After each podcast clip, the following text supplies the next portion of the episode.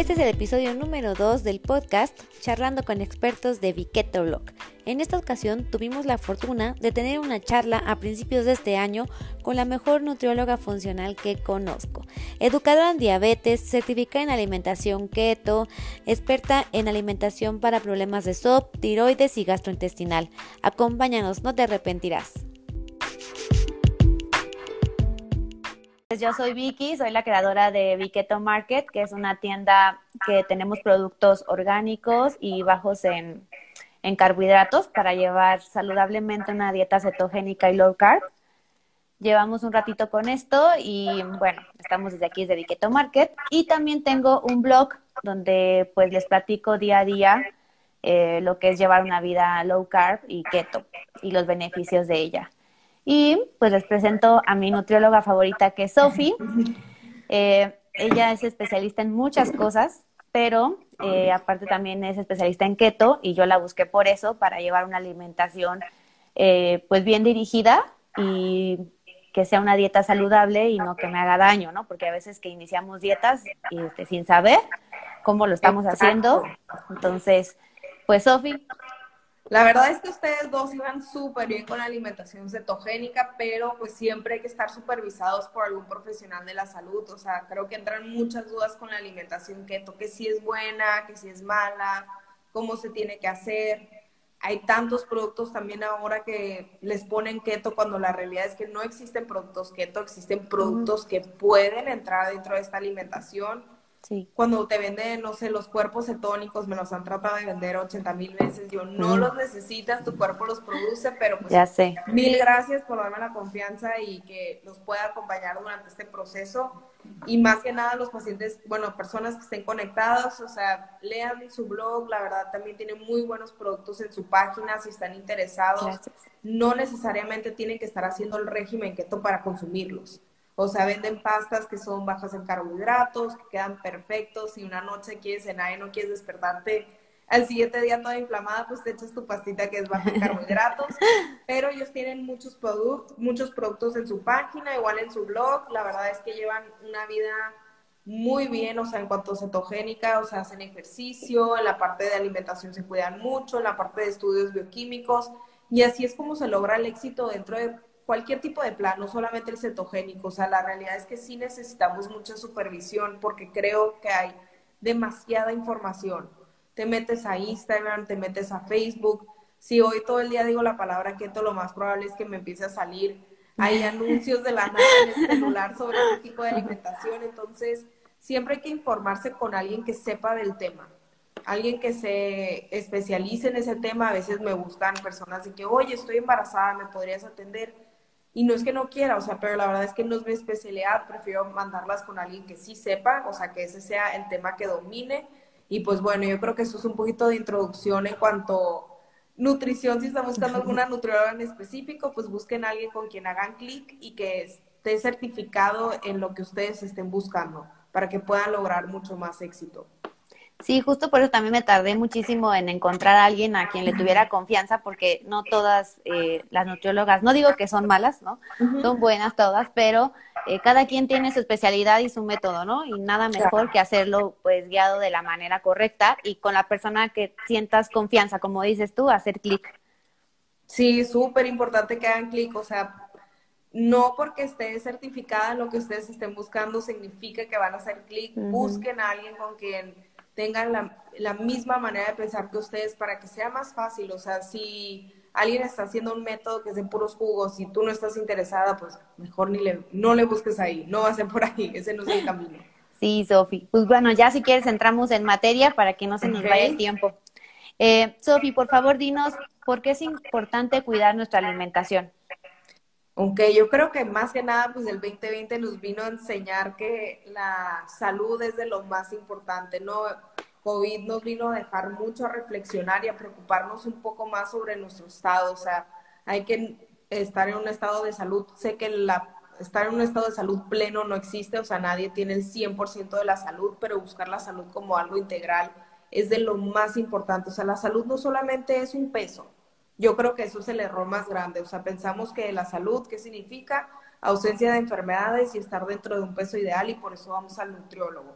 Salud es mucho más que eso, es algo integral, o sea, desde la parte de las emociones, que estés bien en tu trabajo, bioquímicamente que estés bien, a lo mejor tu complexión es de alguien, pues no me gusta utilizar mucho esta palabra, pero delgada, pero bioquímicamente puedes estar muy mal. La alimentación ha cambiado demasiado, no es lo mismo una manzana de hoy a la que se comía hace 50 años.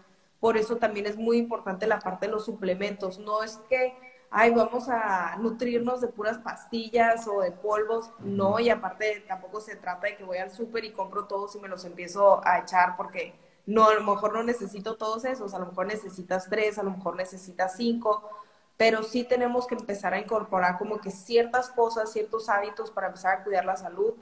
Y es muy importante porque es el éxito de todo, o sea, es nuestro cuerpo. Si nosotros no estamos bien, no vamos a lograr éxito en ningún ámbito, ya sea laboral, sea familiar, en tus relaciones, etcétera. Si tú te sientes mal todo el día, te duele la cabeza, estás de mal humor, tienes estreñimiento, pues lo más probable es que estés de mal humor y no vas a lograr nada. O sea, la salud es, para mí es lo más importante. Nadie tiene un estado de salud perfecto. O sea, no creo que exista un estado de salud perfecto porque así como hay días buenos, hay días malos.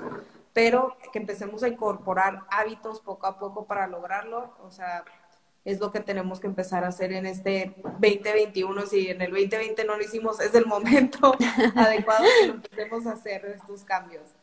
Sofi, ¿qué hay de cierto? Por ahí leí que eh, nuestro sistema digestivo es nuestro segundo cerebro. Es nuestro segundo cerebro. O sea, tú cuando estás nerviosa, ¿en dónde lo reflejas? En el estómago, ¿no? Sientes aquí en el estómago. Ya sea que es estreñimiento, que sea diarrea, son los dos extremos, pero ahí es donde tenemos pasó el tema de la pandemia y todo el mundo dijo, quiero reforzar el sistema inmunológico y se fueron a comprar vitamina C de las del ¿cómo se llama? De este, gomitas. Sí, de gomitas o el redoxón, que es pura azúcar. Cuando más del 70% de las células del sistema inmunológico se producen en el intestino. Pero los problemas que, o sea, los síntomas que presenta el intestino no son síntomas que te mandan al hospital de dolor, que es que se te inflame la pancita, que tengas estreñimiento, a veces diarrea. Entonces, no es algo que te molesta mucho, no vas al hospital y aprendes a vivir con estos síntomas vivimos de una manera como muy cómoda y no sabemos qué sentirnos excelente. Cuando el paciente empieza a hacer cambios en su alimentación, empieza a tomar suplementos, empieza a ver la mejoría digestiva, dice, ay, qué bien me siento, o sea, así me debería de sentir y yo llevo 20 años sintiéndome mal, pero sí el intestino se tiene, se tiene que cuidar muchísimo y es la raíz de muchas enfermedades autoinmunes no porque hayas nacido y que no tengas Hashimoto significa que no lo puedas desarrollar a largo plazo. El Hashimoto es una enfermedad autoinmune de la tiroides. Digo, por sí. ahí. dije, ahí rápido antes de que alguien se me vaya a confundir. Sí, justo, pues de hecho también por eso, eh, pues seguí investigando de esto y me apasiona mucho y por eso quise también poner la tienda para acercar a todos pues el conocimiento de ciertas cosas que no sabemos, ¿no? Hay veces que tenemos alguna enfermedad, vamos al doctor y solo nos dicen, ay, pues ya un paracetamol o de tal para que se te quite el síntoma, ¿no? Bueno, para sobrellevar el síntoma. Pero en realidad eh, lo que habría que hacer es ver más allá, ¿no? ¿Qué está causando eh, la enfermedad? Y muchas veces, más bien en mi, en mi experiencia, yo tengo, bueno, tengo síndrome de ovario poliquístico y me fui a la raíz del problema y pues fue eso, ¿no? La alimentación desde que empecé a cambiar mi alimentación, totalmente ha ido mejorando todo muy, muy, muy fuerte. Y es eso que dijiste es la parte de síntomas, o sea, los síntomas que son es un estado de alerta del cuerpo que te está diciendo que algo no está funcionando de la manera correcta. La diferencia entre medicina convencional y medicina funcional, que es lo que yo practico, otra vez, yo no soy doctor, yo solamente soy nutrióloga, pero así se le llama la rama no es que la medicina convencional esté mal, también paréntesis para eso, los dos tienen un diferente enfoque. Y en la parte de medicina y nutrición funcional, lo que nosotros hacemos es buscar la causa de la, o sea, la causa del problema para poder tratarlo desde raíz. Y en la medicina convencional, el medicamento lo que hace es que tapa los síntomas. Tú empiezas a tener reflujo, gastritis, etcétera, que te dan omeprazol, Nexium, Toms, vas cambiando de medicamento porque después ya no te hace efecto otro medicamento, otro medicamento hasta que ya nada te hace. O sea, puedes tomar agua y te da reflujo porque nunca tratamos el problema desde la raíz, puede ser desde estrés, hay tantas cosas que ocasionan problemas y es mucho por nuestro estilo de vida. Por eso hay tantos problemas ahora. Antes no se escuchaban de estas cosas, que el cortisol y el estrés, pero es el estilo de vida que llevamos, o sea, desde la manera en que nos despertamos. Yo siempre les digo, despertamos con la alarma del celular. Si tú pones la alarma el celular es muy agresiva, o sea, te despiertas y así, yo siempre les digo, siento como un mini preinfarto cuando me despierto. Y ves el celular y lo primero que ves es WhatsApp, Instagram, pendientes, correos, entonces empiezas tu día muy estresado, todo ese estrés donde se refleja en el intestino y por eso existen tantos síntomas de estreñimiento, que se me inflama la pancita, a pesar de que no sé, que tome puro jugo verde y ensaladas, puede seguir sintiendo sus síntomas. ¿Por qué? Porque no estamos tratando el problema desde la raíz. Sí, Sofi, tienes mucha razón. Y aunado a esto, pues, eh, ¿por qué crees que siempre fallamos en las dietas? Más ahora que estamos iniciando año y que todos estamos súper emocionados por ya hacer los cambios totales y súper saludables, pero hay veces que fallamos en el intento, ¿no? Ya por ahí de febrero, marzo ya valió y ya. Mira, yo siempre digo, enero está así, es el mes del nutriólogo, febrero más o menos, marzo se quedan los sobrevivientes. ¿Por qué creo, o sea, por qué creo que las, que las dietas fallan? Más bien creo que las dietas no funcionan. Exacto. Las dietas en general no funcionan, no sirven. Existen los regímenes, o sea, en la guía de alimentación de acuerdo a lo que tú tienes, como tú, tú tienes síndrome de ovario poliquístico, ok te voy a decir qué alimentos podemos empezar a evitar para que veas una mejoría en tus síntomas, pero la realidad es que si yo te mando una dieta en específico, si yo me voy al libro y digo, ok, tienes síndrome de ovario poliquístico y tú me dices, no quiero hacer keto, pues aquí dice que keto y la tienes que hacer y te la voy a mandar, pues no la vas a hacer, no va a tener éxito. Las dietas que tienen un nombre en específico, no me gusta ponerles nombre. Sé que tienen, o sea, como ayuno intermitente, alimentación cetogénica, la FODMAP, o sea, la paleo, paleo autoinmune, hay muchísimas, pero siento que al momento de que le decimos la palabra dieta, ya es un estrés en automático. Dices, ¿qué me van a quitar? ¿Qué me van a poner? ¿Me van a complicar la vida? ¿Va a ser caro? ¿No va a ser caro? La realidad es que yo por eso también ahorita estoy cambiando como mi manera de consulta. Ahorita, de hecho, enero es mi último mes de consultas, febrero solamente veo subsecuentes, pero porque creo que las dietas no funcionan. Al momento también de que les entregamos un menú a veces se lo toman muy literal el paciente y la realidad es que solamente es una guía. Una guía para que te des una idea de cómo puedes mover tus equivalentes, porciones, etcétera, pero a veces hasta ver el menú le, le ocasiona estrés al paciente. Por eso yo creo que las dietas no funcionan, creo que es un error de parte del nutriólogo, parte del paciente, que siempre hemos pensado que la consulta, ¿qué debería de ser? Llega el paciente y se pesa. A veces todavía ni has pasado a ver al nutriólogo, a la persona que te va a atender y ya te pesaron. Sí. Ya entraste tú con tu papelito que dice... Estresado.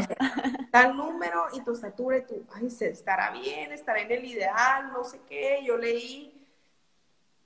Creo que está mal. Este es mi punto de vista. No estoy diciendo que los que lo hagan sean malos nutriólogos para nada. Creo que hay muchos que buenísimos en la Ciudad de México, en Mexicali, en todas partes hay opciones. Pero a mí me gusta otro tipo de metodología porque siento que cuando ya van conmigo van muy estresadas, a veces hasta lloran, eh, están traumadas con la báscula, tienen una muy mala relación y nosotros creo que también como profesionales de la salud hemos inculcado ese hábito, como que tienes que bajar de peso, si no, no tienes éxito. Si no, ¿qué hiciste? ¿Qué hiciste mal? No la hiciste, ¿no? Oye, pues a lo mejor y no sé, tuvo mil problemas en el trabajo y no la pudo seguir, pero se siente mucho mejor, ya va al baño todos los días, ya no tiene dolor de cabeza, tiene más energía. Para mí eso es mejor, mucho mejor que un número una vascular. Cuando el paciente se empieza a sentir mejor integralmente, efecto secundario la báscula, en automático. En automático te sientes mejor, vas a ver el resultado en la báscula, pero si tu objetivo principal es báscula y después empiezo a tratar síntomas, ahí es cuando creo que entra la parte de las dietas no funcionan. Exacto, y te empiezas a frustrar porque piensas que todo es el peso y si no bajas de peso entonces estás fallando. Entonces te deprimes, ¿no? Porque en realidad dices, pues de qué sirve que me coma las dos rebanadas de jamón y la rebanada de pan tostado que me mandó con el té. La lechuga ya, pero si no voy a bajar. Exacto, y entonces ahí... ahí en la parte de las dietas, otra vez regresando, las dietas no funcionan muchas veces no revisamos también cómo está el paciente bioquímicamente. Si un paciente, vamos a suponer que tú hubieras llegado a la consulta, yo no te reviso nada, tiene síndrome ovario poliquístico, tiene resistencia a la insulina, pues claro que a tu cuerpo le va a costar más trabajo bajar de peso. O sea, no tiene todas las herramientas necesarias para lograr un buen funcionamiento metabólico. Y yo te voy a regañar a las dos semanas. Y algo estás haciendo mal, yo te di el plan perfecto para bajar y no bajaste. Tenemos que revisar toda la parte de bioquímica. A veces se asustan cuando van conmigo y les mando una hora de estudios y nadie les había revisado ni tiroides, ni perfil hormonal, ni testosterona, ni cortisol, ni DHA sulfato. Ojo, las personas si te llegan a hacer estos estudios hay que saber interpretarlos, no son estudios que la realidad a mí no me lo enseñaron en la escuela. Tuve la oportunidad de trabajar con dos muy grandes doctores que me enseñaron a, a interpretar estos estudios, pero creo que son clave. Creo que la parte de bioquímica es clave para lograr el éxito también con la parte nutricional. O a veces nos frustramos, ¿no? Porque vemos a nuestras amigas que ellas comen un buen o hacen una dieta y bajan el volada, ¿no? Y bueno, a mí me pasaba que yo decía, bueno, es que no como tan mal, ¿no? Y yo sigo engordando y engordando y aunque no como ciertas cosas que son malas, pues sigo subiendo de peso, ¿no? Y sintiéndome mal, cayéndoseme el cabello, frío en los pies, frío en el cuerpo, eh, insomnio y muchas cosas, ¿no? Que mis amigas no tenían. Por eso creo que no es bueno hacer la dieta que a la amiga le funciona. Bueno, llevar la alimentación que a la amiga le funciona porque creo que somos muy diferentes. La dieta de la comadre y hasta ahorita que dijiste lo, lo que a ti no, lo que a ti te funciona no es lo mismo que yo le mando a otra paciente. O sea, tengo muchas que tienen síndrome poliquístico, muchas son por diferentes causas unas son solamente quistes, otras solamente bioquímicamente están mal, unas ni tienen quistes ni bioquímicamente están mal, pero tienen todos los síntomas y los signos, o sea, la vez y su cuerpo grita así, síndrome ovario poliquístico, todo se trata de diferente manera. Algunas las tengo haciendo alimentación cetogénica, otras no. O sea, no tiene, no tenemos que casarnos con lo que decía la hojita y el libro y nos enseñaron en la escuela. Una cosa es el libro y otra cosa es la vida real. Sí, exactamente, Sofía. Oye, Sofía, ¿y tú por qué crees importante que no hagamos dietas locas que veamos en internet? Porque a veces nos pueden llevar también a enfermarnos mucho más de lo que ya podemos estar, o a lo mejor enfermarnos de algo que no teníamos, ¿no? Todo por lograr la apariencia física que, que queremos, lo que creemos que debemos tener, ¿no? También este estereotipo. Todo lo que sea algo como que te lo, que te prometa el éxito en menos de tres días, cinco días, corre Cuéntale a quien más confianza le tengas, ya sea plan de alimentación, sea el jugo mágico, la pastilla, me han contado la de la sí, o sea, que te entregaron una ciplo con pastillas y que te tomabas. Ajá. No se desesperen. Sé que muchas veces nos han inculcado que la cultura de la nutrición es tienes éxito si bajas de peso y tiene que ser en una semana. En una semana tienes que bajar mínimo un kilo, dos kilos. A mí me enseñaron eso en el libro, pero no es así. O sea, no lo hagan porque en serio tiene muchos efectos secundarios, más que nada mental. a nivel psicológico les afecta demasiado y no tanto también por los químicos que tiene, sino porque sabes que tú estás haciendo mal. Todos sabemos que al momento que lo estás haciendo estamos poniendo en riesgo nuestro cuerpo, nuestra salud, solamente por un número en una báscula. Y que lo más probable es que cuando dejes esa pastilla, ese jugo, esa dieta mágica, lo vas a recuperar ya al doble. Y eso es normal, los rebotes son normales, bioquímicamente nuestro cuerpo estaba hecho para eso. Claro que cuando somos algo extremo, pues el rebote es peor, es el doble. O sea, el rebote puede ser uno o dos kilos, pero ya cuando es mucho más, eso es porque hiciste otra cosa. Y lo, y lo principal es que te afecta la tiroides. Puedes terminar con un hipotiroidismo porque querías bajar, no sé, de 59 kilos a 48 lo lograste en dos semanas, pero en cinco años terminas con hipotiroidismo, en dos años, tres años, no sé en cuánto tiempo, depende de cada quien, pero no lo hagan en serio. Yo sé que la cultura de la nutrición nos insiste en un peso ideal, hasta hay fórmulas del peso ideal. No me acuerdo de la última vez que la utilicé, no tengo, no me acuerdo, o sea, no me acuerdo de cuándo fue la última vez que utilicé un peso ideal con un paciente porque no existe existe estar sano. No, tampoco estoy diciendo que pesemos 120 kilos, yo no estoy de acuerdo con eso. Creo que sí afecta a nivel bioquímico y a nivel del metabolismo, pero creo que cada quien llega a lograr un peso con el que se siente cómodo, que esté sano en papelito, en químicos, que estés haciendo ejercicio, que hayas agregado nuevos hábitos. Eso es el éxito de la salud. Sí, yo creo que la salud, eh, bueno, yo lo he experimentado y Miguel también que viene de, de adentro hacia afuera, ¿no? Solitos los cambios se van dando, eh, no sé, tu cuerpo va agarrando el peso y la forma que, que es naturalmente que debe tener y te cambia el humor, te cambia el color de la piel, la textura del cabello, o sea, todo va mejorando bastante. Bueno, a Miguel hasta le pasó que ya no ronca nada, o sea, antes roncaba un buen, no sé si sea por la alimentación. Miguel tenía un sobrepeso y ahorita ya va súper bien, agregó ejercicio y otra vez, como dijiste, es enero, ¿no? Enero, lunes, yo creo que todos despertamos así como ejercicio, dieta, cambio. Si antes no comía lechuga, hoy es el día en el que empiezo a comer lechuga. Qué bueno, o sea, qué bueno que quieras agregar hábitos, pero a veces queremos empezar a hacer todo de golpe un cambio y por eso el viernes dejamos, de los cinco hábitos nuevos que agregamos, dejamos cuatro. Y nos quedamos con uno y nos cuesta trabajo quedarnos con uno y al final del mes ya no tenemos nada. Empiece poco a poco, o sea, si neta antes no hacías nada de ejercicio, empieza con 10 minutos. De 10 minutos agrégale 15. Un día sí, un día no, dos días a la semana. O sea, no, no son carreritas. No son carreritas, hay que hacer el ejercicio por el tema de que te sientes mejor, que estés de mejor humor, para apoyar la salud cardiovascular. Igual con la parte de la alimentación, si antes, no sé, se tomaban un litro de refresco, pues ok, de ese litro le bajamos poquito. De ese poquito terminas en un vaso, de un vaso lo cambias un vaso por agua y lo vamos intercambiando, no sé, por agua de Jamaica, pero no hagan ningún cambio brusco porque la realidad es que cuando hacemos cambios así de la noche a la mañana, es cuando el cuerpo también lo empieza a resentir mucho. Y es cuando se sienten muy mal y dices, no, yo ya no me, yo me siento muy mal comiendo apio y lechuga, me quiero regresar a mi refresco, con este me sentía muy bien, me ponía de buen humor y regreso a los hábitos anteriores.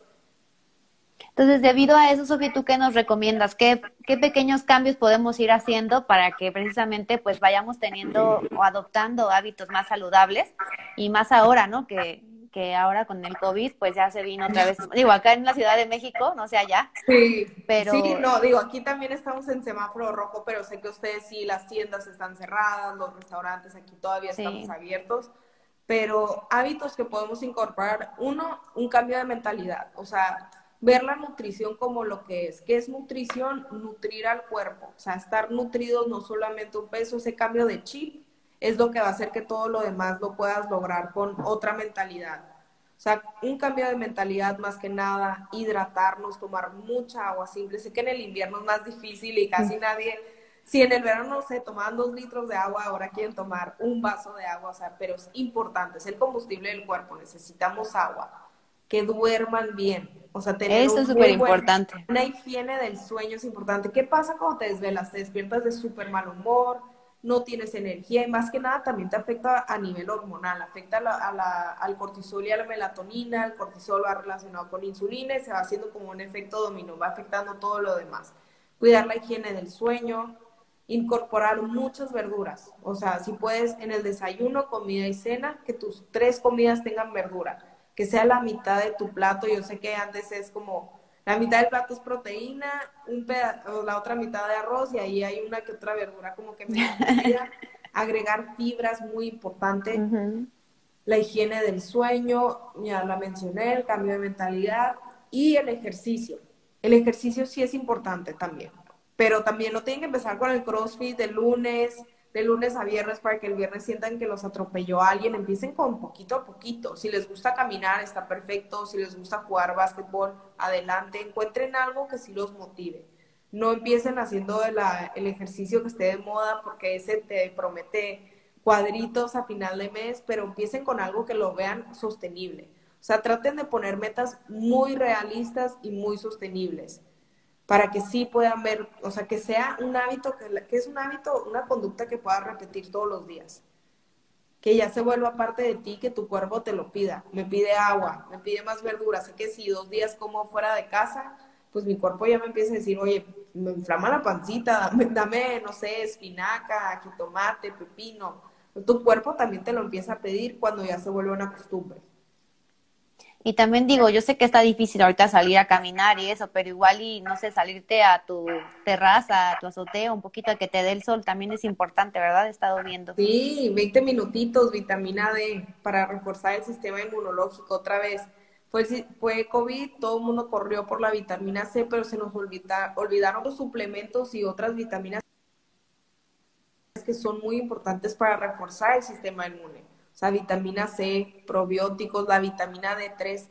Más del 90% de la población tiene deficiencia de esta vitamina. Manejamos niveles entre 7, me ha tocado que tengan 7, entre 7 a 20, cuando los niveles normales son entre 70 y 100. Ok. Existe esta gran deficiencia de esta vitamina porque todo el tiempo estamos expuestos a luz artificial, la luz del cuarto, el celular, la computadora. Al momento de que está oscuro afuera, nosotros seguimos con la luz artificial y esto disminuye mucho nuestros niveles de vitamina D3. Y pues la realidad es que ya no tenemos ni 20 minutos expuestos al sol. O sea, estamos expuestos a lo mejor, pero tenemos pues el suéter, la chaparra, más el bloqueador, entonces no absorbemos toda la vitamina D3 que necesitamos. Entonces, ese es otro suplemento que sí es muy importante agregar, aparte de que te cambia el humor, te pone muy buen humor. Sí, y también creo que es importante, bueno, yo lo he vivido, que puedes ir con la mejor nutrióloga, ir con el mejor doctor, eh, pero si realmente tú no pones de tu parte y te comprometes realmente a cuidar tu salud, pues creo que nada funciona, ¿no? Porque te pueden dar mil recetas, pagar mucho dinero y en realidad si tú no pones nada de tu parte, pues no nada funciona, ¿no? Desde planear tus comidas, eh, tratar de comprarlo, el, bueno, el súper más sano posible, ¿no? Lo más natural y ahora que tenemos más tiempo, pues dedicarle tiempo a cocinar, o no sé, si tenemos la oportunidad, claro.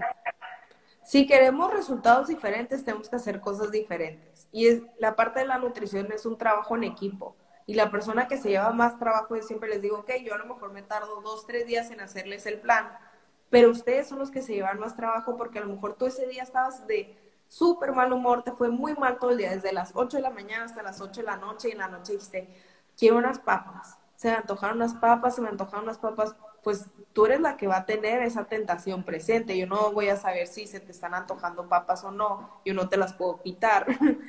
pero ahí es cuando el paciente tiene que tomar la decisión, a ver, me las como, no me las como, las sustituyo. Me explicó Sofía que no sé si quería esto, pues verduras deshidratadas con pepino, jícama, zanahoria. Esto es un ejemplo, en cetosis no, pero es un ejemplo. Sí. Pero sí es un trabajo en equipo y es mucho que el paciente esté dispuesto. Yo siempre cuando me marcan y me dicen, oye, quiero llevar a mi esposo, yo, ¿tu esposo quiere ir o tú quieres que vaya tu esposo? tú lo vas a obligar.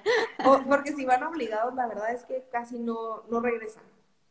Sí, Tienes que tener muchas ganas de hacer el cambio y estar preparado y saber que van a, vas a tener que empezar a incorporar nuevas cosas, o sea, cocinar un poco más, a lo mejor tener toppers listos de verdura, tomar más agua, sabes que vas a disminuir el consumo de refresco, o sea, sí estar dispuesto a hacer un cambio. Sofi, y si no tenemos la oportunidad, digo, yo sé que no muchos podemos, ¿no? Pagar eh, una consulta de nutrición, digo, tal vez después, pero ¿qué pequeños cambios podríamos hacer en nuestro refri y en nuestra alacena como para ir cuidando un poquito más la salud de nosotros y de a lo mejor las mamis que tienen hijos también, ¿no? El cambio número uno de la cena es agarren todos los productos que tengan etiqueta, pónganlos sobre la mesa, volteenlos y si tienen más de cinco ingredientes que no pueden pronunciar, tírenlos. El primer ingrediente que contiene un producto es el, es el ingrediente principal. O sea, no sé, vamos a suponer que es avena y el primer ingrediente dice azúcar, pues eso es lo, lo que más contiene, no contiene avena, cuando debería de ser avena. O sea, yo siempre les digo, si dice cinco ingredientes o más, tírenlos. Entre más cosas tengan sin etiqueta en casa, su cuerpo va a saber qué hacer con eso. A veces pensamos que la salud, o sea, que comer saludable tiene que ser muy costoso porque, no sé, tengo que comprar el ghee, que tengo que comprar la harina de almendra, harina de coco. La realidad es que no lo tienes que comprar, no, no es indispensable para hacer un cambio de alimentación, puedes comer más verduras, puedes comer más frutas, la proteína animal no tiene etiqueta, los cereales integrales tampoco, como arroz, lentejas, garbanzos, no tiene etiqueta. Entonces, mientras vayas incorporando más estos productos, no necesitas tanto los industrializados.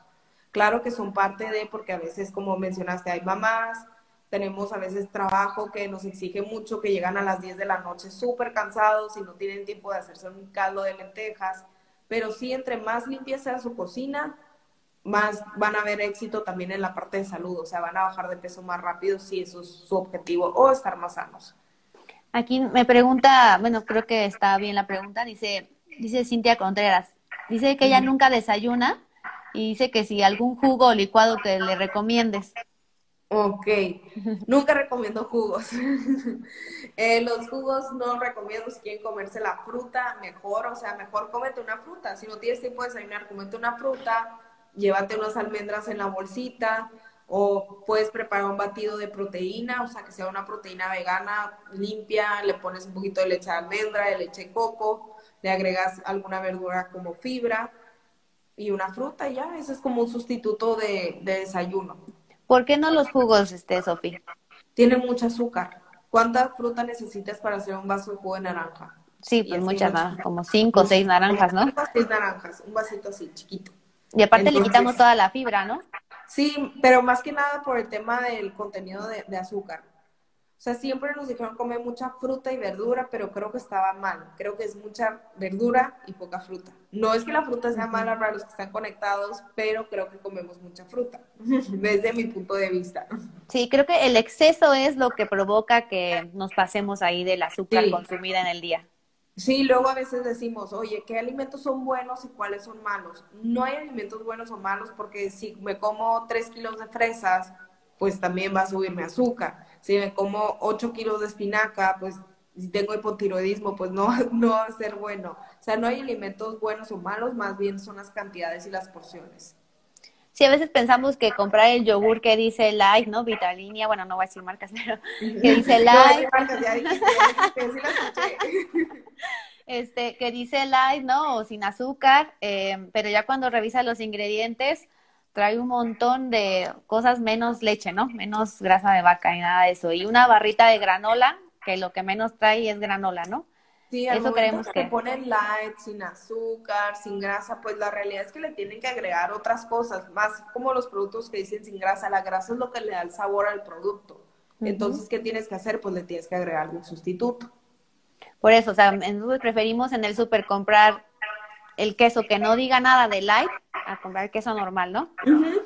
Queso, o sea, yo siempre les digo, el queso el que venden en la esquina, el queso de rancho que en tres días ya huele a rancio, ese queso está bien. No el queso Lala que abres, Lala no me está viendo, entonces no Abres el queso Lala, lo hueles, huele muy extraño, la textura es diferente, el color y te puede durar tres semanas en el refrigerador y no le pasa absolutamente nada. Sí, pues imagínate todos los químicos que debe traer ahí, ¿no? Para que no se eche a perder. Así es. Sofi, ¿y qué opinas del azúcar? ¿Qué opino del azúcar? ¿Qué tipo de azúcar te refieres? Hay muchos tipos de azúcar. Pues el azúcar refinada. Azúcar refinada, azúcar de mesa, no. No me gusta, nunca me ha gustado productos que tengan azúcar. El azúcar lo podemos encontrar en muchas fuentes. Porque si nos vamos a la parte de carbohidratos simples, pues la miel de abeja también es azúcar. O sea, la, fruta también tiene azúcar, pero la, fruta, el azúcar que contiene nuestro cuerpo sabe qué hacer con ella. Sabe que la tiene que transformar en energía, pero azúcar sintética como sacarosa, todo lo que termine en osa es azúcar.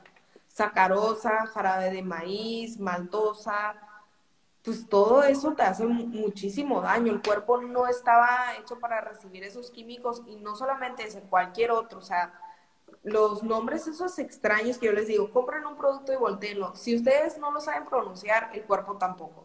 El cuerpo no sabe qué hacer con ello y lo vuelve en tejido adiposo. Entonces, a veces en lugar de comprar, no sé, estamos comprando la leche que dice sin azúcar, o no sé, el yogur sin azúcar y dices, porque estoy subiendo de peso, como que no sé, me siento estoy almacenando más grasita. Puede ser por esos productos, porque tienen azúcar que se vuelve grasa dentro del cuerpo. El cuerpo no sabe qué hacer con esos sustitutos de azúcar. Ahora con el nuevo etiquetado, si dice exceso de azúcares, es que trae todavía más azúcar de la que naturalmente tiene el producto. Sí, sobre 100 mililitros o 100 gramos de producto. Ok. Sofi, si quieres, leemos preguntas para que les contestemos a las más que podamos. Nos pregunta Luz, eh, ¿las alergias e intolerancias también se relacionan con el intestino? Claro, las alergias o las intolerancias que están relacionadas con el intestino, sí. Algo que tenemos que decir, alergia es muy diferente a intolerancia. Alergia, digo, usando el concepto, es una reacción que te puede llevar hacia la muerte en ese momento si no se trata y una intolerancia o sensibilidad no. Esa se presenta entre 48 y 72 horas después y son síntomas que no son tan molestos y por eso no les ponemos tanta atención. Puede ser desde dolor de cabeza, cansancio, que se te inflame la pancita y esos son más difíciles de detectar. Con ese sí tienes que hacerte una prueba de sensibilidad de alimentos para poder identificar cuáles son, porque puede ser desde una verdura, puede ser una fruta, una proteína, una especia, y la realidad es que no lo puedes hacer a través de dieta, o sea, no hay manera de identificarlo. A veces pensamos, uy, no sé, es el, la coliflor. Pero ¿cómo sabes si es la coliflor? Sí, es una reacción de, puede ser de un alimento de hace tres días. Pero ¿Y es diferente. Esos estudios, este, una nutrióloga o un doctor te lo manda a hacer a un laboratorio. Sí, nosotros tenemos una prueba de sensibilidad de alimentos que se manda a Estados Unidos. Se llama eh, ELISA Act Biotechnologies, es de sangre se manda a Estados Unidos, en dos semanas nos dan los resultados, nos viene la lista de alimentos a evitar y también los productos en los que los puedes encontrar y ya se hace una, se hace una dieta de eliminación de acuerdo a los resultados. Ok, eso está súper bien porque ya no vas a ciegas, ¿no? Ya no es como que pienses que algo te hace daño, más bien ya sabes que... Ay, ¿será el brócoli o será la coliflor? No, ya sabes qué verdura es, qué fruta es, o sea, pero sí se hace a través de estudios. No hay una dieta que yo te pueda decir, ay, con esta dieta vamos a identificar qué son, no Sí, se hace con estudios en sangre. Listo. Nos pregunta Abel Rosas, eh, ¿qué tan bueno es hacer un ayuno prolongado? No sé qué te refieres con ayuno prolongado, porque hay gente que ayuno prolongado lo llama 24 horas o 48 horas. El ayuno siempre tiene que ser acompañado de un profesional de la salud, si no te puede afectar las hormonas sexuales. O sea, si no todo el mundo es candidato, no es como que hoy me desperté, hoy tengo ganas de hacer ayuno, no, sí tiene que ir con un profesional de la salud que le hagan estudios antes. Se recomienda mucho pacientes con resistencia a la insulina, con síndrome ovario poliquístico también, pero no todos son candidatos. Y máximo 16 horas de ayuno. No hay estudios que comprueben que más de 16 horas tienen éxito. ¿Y es diferente también eh, tanto en hombre como mujer? ¿Las horas de ayuno? Okay. Son diferentes, sí. Pero una, una mujer máximo 16 horas. ¿Por qué no debemos exceder de 16 horas en mujeres? Porque te puede empezar a causar un desbalance hormonal. Ok. O sea, las hormonas andrógenas. Me dice Patti, dice que si se puede bajar las transasaminas ALT. Eso es con un médico. Ok. Aparte de la fruta, ¿qué te puede llenar más? Así dice. Pero como colación, como desayuno, es que creo que eso es como un poquito más la pregunta muy, muy abierta, pero pues, no sé si se refieren a colación o como desayuno. Para desayuno yo creo que un batido de proteína es la persona que no desayunaba, ¿no? Eh, Luz me nos pregunta, ¿qué tan bueno es consumir kefir? El kefir, ok, el kefir si tienes problemas gastrointestinales y vas a empezar una dieta de restauración intestinal, al principio no se recomienda kefir, porque se hace un tipo de alimentación que se llama baja en FODMAPs, que son ciertos carbohidratos que se fermentan muy rápido en el intestino y no queremos nada que se pueda fermentar ni, tampoco queremos productos fermentados. Entonces, al principio de una restauración intestinal, no. Todos los suplementos como el kefir, el magnesio, selenio, probióticos, etcétera, la realidad es que para que vean los beneficios, sí se los tienen que mandar algún profesional de la salud. Porque sé que el kefir lo venden mucho como, oye, el kefir te quita el estreñimiento, te quita el dolor de cabeza, ayuda con la diabetes, ayuda con pacientes con cáncer. Pero si vas a empezar un plan de restauración intestinal, no sé, tienes SIBO, tienes IBS, no se recomienda el kefir. Exacto. Por eso es importante primero ir con el experto que te diga si puedes hacerlo o no, para no regarla después, ¿no? Sí, para que no se empiecen a aumentar los síntomas. Eh, nos pregunta Antonio García, Dice, si quiero hacer músculo con rutina intensa de pesas, ¿es necesario subir más carbohidratos naturales y proteínas? Eh, otra vez, esa mejor manda un mensajito lo revisamos porque es muy ambiguo. Hay muchos factores que revisar, no es como tan fácil recomendar cambios en alimentación por aquí. Antonio, porfa, escríbele a mi nutrióloga que te dé una consulta especializada.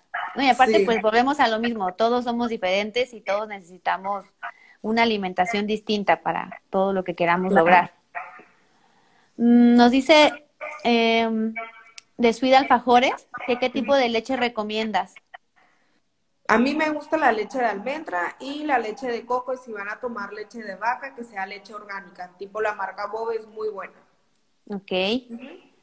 Em, nos pregunta Les, ¿keto es apto para personas con hipotiroidismo? Pues keto podemos adaptarlo a cualquier tipo de padecimiento y a cualquier tipo de persona, más bien es queda con la persona, con sus bioquímicos, con su estilo de vida, hay más cosas que analizar, pero sí, sí se podría adaptar, o sea, sí podría hacerlo a una persona que vive con hipotiroidismo. Ok, a ver, ahora Jessie nos pregunta, los granos, me imagino que se refiere a los cereales, son importantes, pero me dan flatulencias. Em, ¿Cómo puedo sustituirlo aún, aún sabiendo que es bueno? Yo creo ahí que lo que más que nada hay que revisar, tienes que hacer una dieta de restauración intestinal y ahí pues vamos a ver qué tipo de granos. Si puedes incluir, cuáles no. Al momento de que se hace una dieta baja en FODMAPs, quitamos ciertas verduras, quitamos ciertas frutas, ciertas grasas, ciertos cereales y ya solamente dejando los que no se fermentan empiezan a notar cambios muy rápidos. Sí, bueno, en mi experiencia yo puedo decir que empecé, eh, pues la verdad, empíricamente así la, la, dieta, porque una amiga tenía un reto keto y me llamó la atención y dije, ay, pues lo voy a hacer, empezaba la cuarentena, ¿no? Entonces dije, pues ahorita que voy a tener tiempo lo voy a hacer. Eh, o sea, me funcionó como a medias, ¿no? Porque en realidad pues sí me ayudó a eliminar varias cosas que me estaban haciendo daño, como tú dices, bajé todo de la alacena, empecé a revisar etiquetas, ver qué me funcionaba y qué no, pero sí sentía que me hacía falta la revisión médica, ¿no? La revisión de una nutrióloga también, que como tú dices, pocos nutriólogos la verdad te mandan a hacer exámenes bioquímicos para saber en realidad qué es lo que necesita tu cuerpo y cómo está, ¿no? Entonces, sí, empecé pues medio mal porque no fue como guiado por un experto, pero sí creí importante después ir a un nutriólogo. O creo que sí es importante que sea contigo o otro tipo de nutriólogo, así sí vayamos pues guiados, ¿no? A hacer un cambio de alimentación. Sí, más porque hay tanta información, o sea, la verdad es que te metes a una cuenta de Instagram, una te dice la keto es lo peor y otra la keto es lo mejor, te va a cambiar la vida, los lácteos son buenos, los lácteos son malos yo les digo, pobrecitos ustedes que los hacemos bolas. Los hacemos bolas de tanta información que ya ni sabes qué creer, con cuál de información te quedas y busquen a gente que sí esté certificada en ese tipo de alimentación, que esté constantemente leyendo, que los apoyen, pero sí, siempre que vayan a hacer un cambio más como tipo esta alimentación que es cetogénica, que hacemos un cambio de combustible, que sea con supervisión de algún profesional. Sin cetonas exógenas, manden comprando esas cetonas en TikTok que están vendiendo. Eh, nos pregunta Dani, eh, dice, hay ciertos alimentos que la dermatóloga me prohíbe por causa de acné. ¿Cómo es el proceso en el que la comida afecta a mi piel? ¿Son procesos bioquímicos?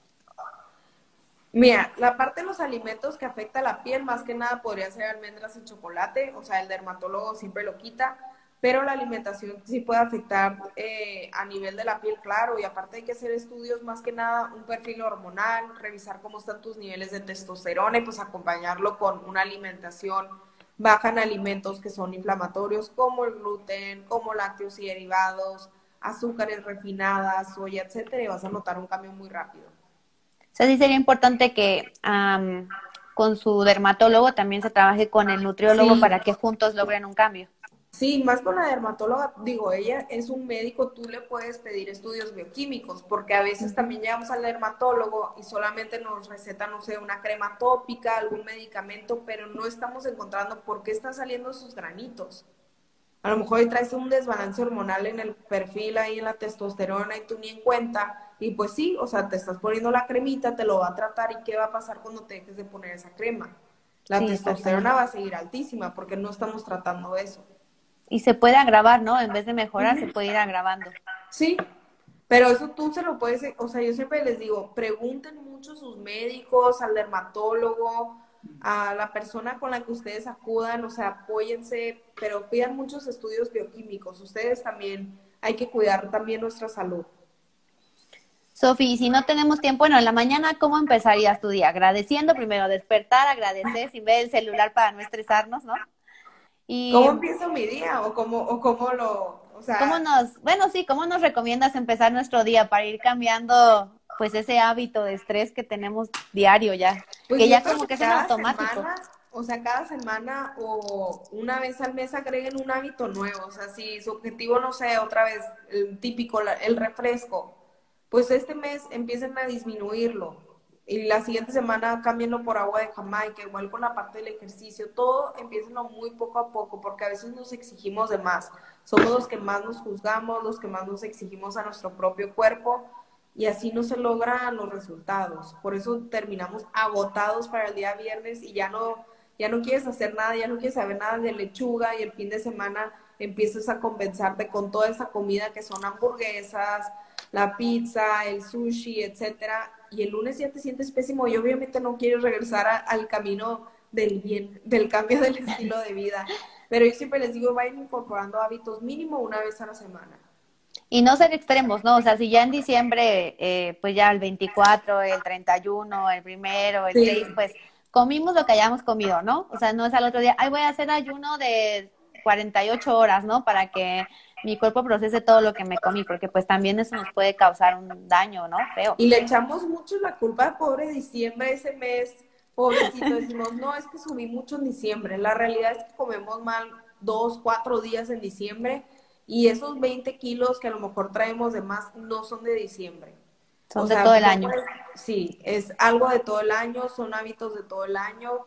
Yo siempre les digo, no pasa nada si te das un gusto de vez en cuando. Nadie vive a dieta ni comiendo orgánico 24/7, o sea, no es normal. Creo que todos los extremos son malos, pero no hay que echarle toda la culpa a diciembre. Por eso les digo, poquito a poquito, vayan retomando. Sí, digo, yo la verdad no me pesé nunca desde que empecé, o sea, ya después cuando empecé a ver que mi ropa me estaba quedando pues ya más grande fue cuando dije, ah, bueno, creo que ya se está viendo un cambio, ¿no? Pero también vi cambios en mi cabello, por ejemplo, que ya no se me estaba cayendo, se me hacían huecos de cabello, bueno, más bien huecos sin cabello, y cuando empecé ya a ir contigo, pues la verdad me mejoró muchísimo, o sea, me empezó a salir cabello y no se empezaba a caer ya nada la alimentación influye en muchas cosas. O sea, otra vez la parte de los síntomas, yo siempre en mi consulta primero reviso síntomas y hasta el final el peso. Y si el paciente quiere, o sea, a veces hasta se me olvida, se va el paciente y me dice como a los dos días, ay, ni me pesaste, y yo, se me olvidó. No lo Exacto. O sea, yo no lo necesito. Claro que si el paciente se sienta a gusto y quiere saber su peso, adelante. Tampoco es de que, no, no te voy a esconder la báscula, nunca te voy a pesar. Pero no me trato de enfocar en el peso. Creo que el peso no es tan importante como tú dices. O sea, yo me empecé a sentir bien, mi cabello empezó a mejorar, ya no tengo estos huecos, me siento con más energía y por ende, como que tuviste efecto secundario el peso. Sí, exactamente también pues como mujeres, ¿no? Que siempre nos la pasamos haciendo dietas desde niñas. Digo, no todas, pero en realidad sí somos más afectas a hacer dieta tras dieta tras dieta y pues vamos ahí ya afectándonos, ¿no? Muchísimo. Así es. Vivimos a dieta 24/7, hay mucha cultura de dieta. Sofi nos pregunta eh, Miguel, dice, ¿es verdad que los alimentos chatarras no hacen daño o es el exceso de los mismos los que provocan tantas enfermedades? Que si los alimentos chatarra no hacen daño, ok. Pues claro que hacen daño. Yo creo que todo el exceso hace daño. Tampoco estoy diciendo que nunca vayas a comer un alimento chatarra, que nunca vas a comer papas, no, pero pues sí hacen daño. O sea, voltea las papitas y lee todos los ingredientes. Y si puedes pronunciar todos, si sabes qué es cada uno, adelante. Yo me quedo así súper calladita, pero claro que hacen daño.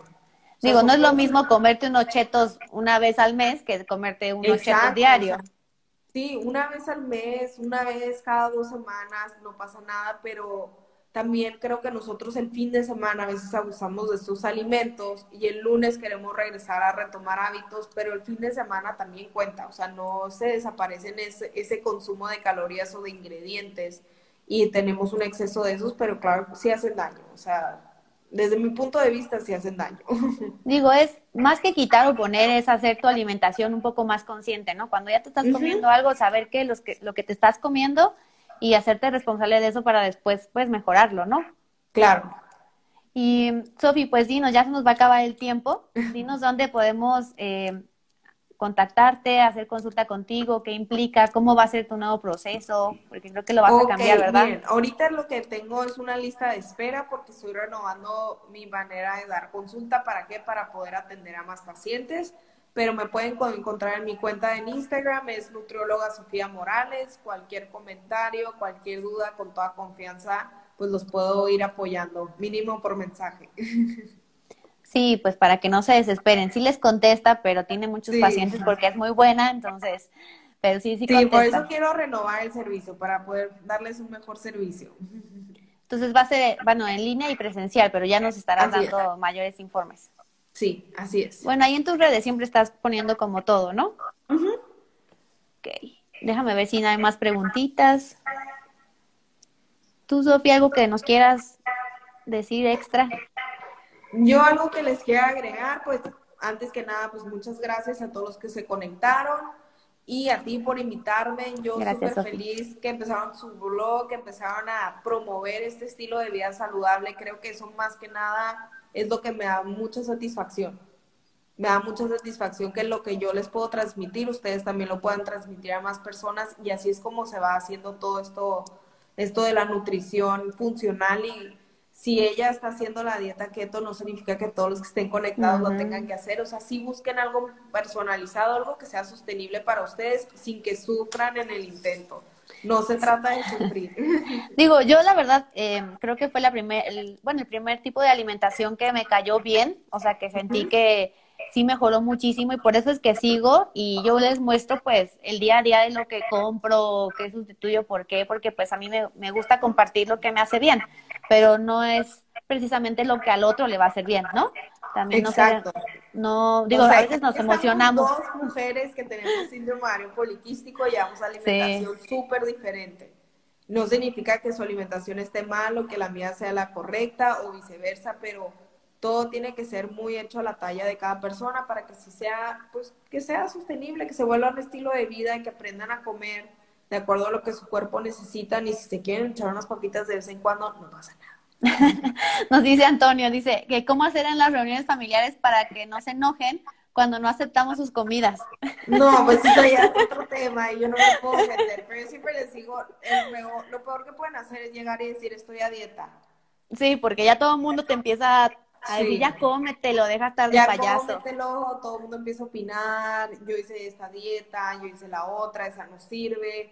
Entonces yo siempre digo, la alimentación es algo muy íntimo, no tiene por qué todo el mundo enterarse de qué estén haciendo. Eh, nos dice eh, Arnulfo, eh, ¿cuántas veces al día es correcto comer? Unos dicen que cuatro, otros que tres, otros que cinco. ¿Cuál es el correcto o el correcto de cada quien? El que tú necesites, el que tú necesites, no hay una hora. Digo, a mí en la escuela me enseñaron que eran cinco o seis veces al día, pero la realidad es que no es lo que tú necesites. Yo ahorita si como seis veces al día, pues tengo resistencia a la insulina, no, pues no me voy a estar haciendo ningún favor. O sea, la verdad, otra vez, la nutrición es muy personalizada, muy. Por eso es muy importante que acudan a su nutriólogo, que, en quien más confían, para que les dé pues un, informe adecuado de lo que ustedes necesitan. Exacto, una guía de alimentación. Nos dice Sin Contreras, Sofi, si podrías repetirnos tus redes sociales, por favor. Ah, claro. En Instagram estoy como nutrióloga Sofía Morales. Ok. Y, ya ahí tienes tu contacto, ¿no? Que te manden mensajito. Ahí tengo mi contacto de consulta presencial en Mexicali, en Ciudad de México, pero ahorita por el tema de pandemia, que están en súper semáforo rojo, pues todavía no tengo fecha. Esperemos que en lo que cambie el semáforo, pues ya pueda ir a atenderlos en febrero. Bueno, pero no hay pretexto, todo también puede ser en línea. Sí, eso sí. Aparte sin arriesgarnos. se puede. Jessy nos dice que pues muchas gracias por la información y que pues mucho éxito. Pues, no, gracias a todos. por conectarse. Muchísimas gracias. Otra vez, gracias por la invitación, qué linda. Y pues espero que toda la información que les dimos hoy, algo, algo se les haya quedado y que les sea útil. Muchas gracias, Sofi. Pues por mi parte sería todo. Eh, y pues gracias por aceptar también mi invitación. Digo, es el primer live que tenemos aquí en Viqueto, pero esperamos tener muchos más. La primera invitada, La primera invitada, lo inauguraste. Cuenta con eso, no te preocupes. Sofi, muchas gracias. Gracias a todos, gracias. Gracias a todos, gracias por conectarse. Bye. Hasta aquí el podcast de hoy. Si te ha gustado, no te olvides de compartir y agregarme a tu lista de podcast favoritos. También te invito a seguirme en Instagram, me encuentras como Viqueto Blog, donde comparto tips, recetas, anécdotas y recomendaciones para juntos lograr una versión más saludable de nosotros en este mundo tan procesado. Dejo enlace en descripción. Hasta pronto, Viquetos.